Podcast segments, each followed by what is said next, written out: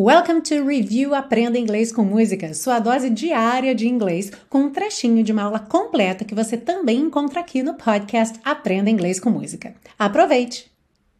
Na frase And the children are creating, a tradução ficou e as crianças estão aprontando ou fazendo confusão, e você talvez tenha ficado com a pulga atrás da orelha porque de fato, quando a gente pensa no verbo to create, sozinho, assim, sem complemento, a gente costuma pensar numa coisa boa, certo? Num processo criativo.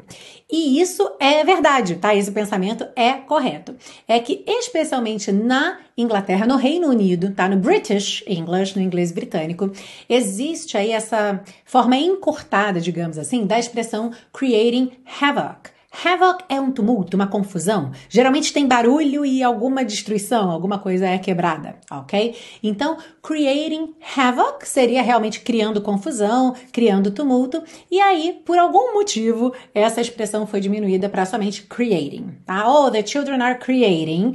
E você vai saber que é negativo pelo tom de voz. Aqui no caso, é, na música, você percebe que ele começa com uma reclamação. So, the pound has dropped and the children are creating. E depois ele vai vai falar mais um monte de coisas negativas que te dá claramente aí o cenário de que são todas coisas ruins, tá bem? Mas numa situação do dia a dia, se eu falo só creating, sem complemento, quase sempre é mesmo o criando de criação, do processo criativo.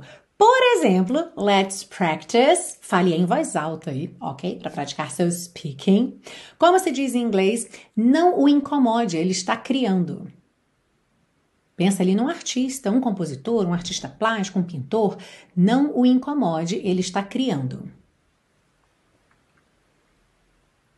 Don't disturb him, he's creating. Disturb, você sabia essa? Sabia? To disturb, incomodar, no sentido de ir lá fazer barulho, chamar a atenção da pessoa, ok? Então, don't disturb him, he's creating. Another red letter day.